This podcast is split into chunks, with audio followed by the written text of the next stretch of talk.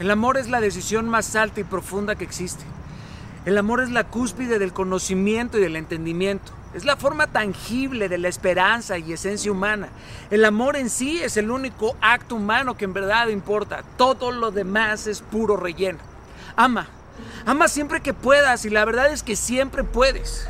Creo que el infierno es ese lugar en donde el amor jamás se hace presente. Y si ese es el infierno, jamás, jamás deseo llegar ahí. El amor es pura magia. No lo arruines con tus trucos y con tus palabras chafas.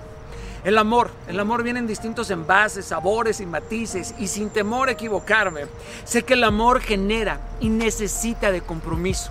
El amor demanda sacrificio, pérdida, mansedumbre, exige ética suprema. El amor no se trata de ti ni de tu propia satisfacción. Se trata de los demás. El amor, el amor es la fuerza motora del universo. En el amor hay pactos, consecuencias y reglas. Así como tu padre como tu madre pusieron reglas en tu hogar, así te hayan parecido buenas o malas, piensa, piensa por un momento qué sería de tu vida sin estas reglas. ¿Qué sería una compañía o un negocio sin orden y sin disciplina? Sin reglas y sin consecuencias, pero sobre todo, sin sacrificios. Qué importante es el sacrificio, ¿no? Porque cuando se hace por otros es honra y entrega, pero cuando se hace únicamente por el beneficio propio, te aseguro que esto es ego y soberbia. ¿Dónde estarías hoy tú sin los sacrificios de tu madre o de tu padre o de tu hermano, de tu abuelo o de un amigo? ¿Cuándo has visto a alguien recibir una medalla de valentía y de coraje por haberse sacrificado por él mismo? No, señores. Estas medallas o coronas solo las reciben las personas que están dispuestas a dar su vida por otros. Un verdadero amigo está dispuesto a dar la vida por ti, brother. Démonos cuenta, un mundo sin leyes, sin reglas, es un verdadero caos, es un desorden, es una esclavitud. Las reglas liberan, el libertinaje encarcela. Si el amor no se trata de sacrificios, entonces, ¿por qué un padre y una madre o un hermano es capaz de dar la vida por ti? Está dispuesto a desterrar sus propios sueños para que por fin se hagan realidad los tuyos. ¿Qué eso no es ser un verdadero líder?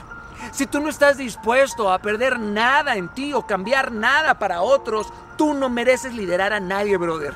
¿Qué Mandela? Luther King, Gandhi y cientos y cientos de miles de héroes no dieron su vida por otros. Y no, hombre, ya ni hablemos de Jesús porque le variamos el estándar a la perfección. Si esto no es amor, entonces, ¿qué si lo es? ¿Vivir para mí? Para mí mismo, no hay nadie más vacío que aquella persona que está llena de sí mismo y se jactan de que no les importa lo que el mundo diga. No. Bueno, si a ti no te importa el mundo, ¿tú por qué habrías de importarle al mundo, brother? El verdadero desapego existe no cuando tú no posees nada, sino cuando nada te posee a ti. Si te molestas, si te molestas por poseer, ¿por qué posees cosas materiales? En las relaciones no se posee, en las relaciones se entrega. Hay un abismo de diferencia. Poseer es pagar un precio por algo material o emocional. Pero el amor, el amor se entrega, no se solicita. No es un listado del mercado, un listado de aptitudes que tienes que llenar.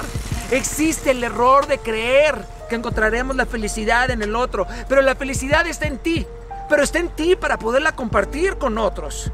Por supuesto que no hay amistades, relaciones, parejas, matrimonios perfectos, claro que no. Pero el más grave error de estos es que la mayoría de ellos se enamoran del amor, no de la persona. Haz una pausa. Analiza con verdad que lo que estás sintiendo en este momento por esa, por esa persona no es un deslumbramiento, una llama fugaz. El amor el amor no es una emoción ni un sentimiento, bien dicho, es una decisión imperfecta, pero el verdadero amor la perfecciona con el tiempo. Llámame romántico, idealista, soñador o ridículo, pero mis hechos son estos, brother. En mis 15 años de matrimonio imperfecto, lleno de batallas y baches, yo no he salido corriendo al primer problema, al segundo o al problema mil. No, no, no, para mí se trata de conquistarla 31 veces al día, al mes. Esto requiere de compromiso, de enfoque, de arte. Se trata de que si la vida da vueltas, tú las des con ella. Se trata de que ella siempre esté en tu listado de prioridades. Se trata de que ella sea la responsable de tus ¿qué me pongo hoy? Se trata de orar juntos. Se trata de que sean tres, ella, Dios y tú. Se trata de que, de que te pierdas para encontrarte en ella. Se trata de quién eres tú para que ella sea. Se trata de hacerla reír y que seas tú el que termine babeando con su risa. Quédate con quien te haga espacio en su vida. Porque en su cama cualquier pendejo te lo hace. Se trata. Se trata de que no te enamores del vestido blanco, ni de la boda, ni del anillo, ni de la casa, se trata de no buscar los restaurantes con estrellas y los salones VIP. Se trata de que tu mejor escote sea tu cerebro. Se trata de no querer cambiar al otro y el otro por esto mismo decida cambiarlo todo por ti. Se trata de que en un mundo enfermo ella sea tu medicina. Se trata de que pierdas tú para que él gane el matrimonio. Muchos, muchos dicen que si amas algo lo debes de dejar de ir. Por favor, solamente un cobarde dejaría ir algo que ama y no, y no lucha por ello. Si no lo consigues, por lo menos sabrás que diste la vida por algo más alto que tú, el amor. Si el oro se oxida, no era oro. Si el amor se acaba, no es amor. Y por favor, Aprende esto, querido. No porque hayas llegado al final o en el último lugar al corazón de alguien. Esto no significa que eres lo menos importante. Para mí esto significa que todos los anteriores no fueron lo suficientemente importantes para permanecer para siempre. Hay quienes buscan una media naranja para completar su mitad perdida. Pero habremos otros que buscamos una naranja completa para juntos hacer naranjada toda la vida. some.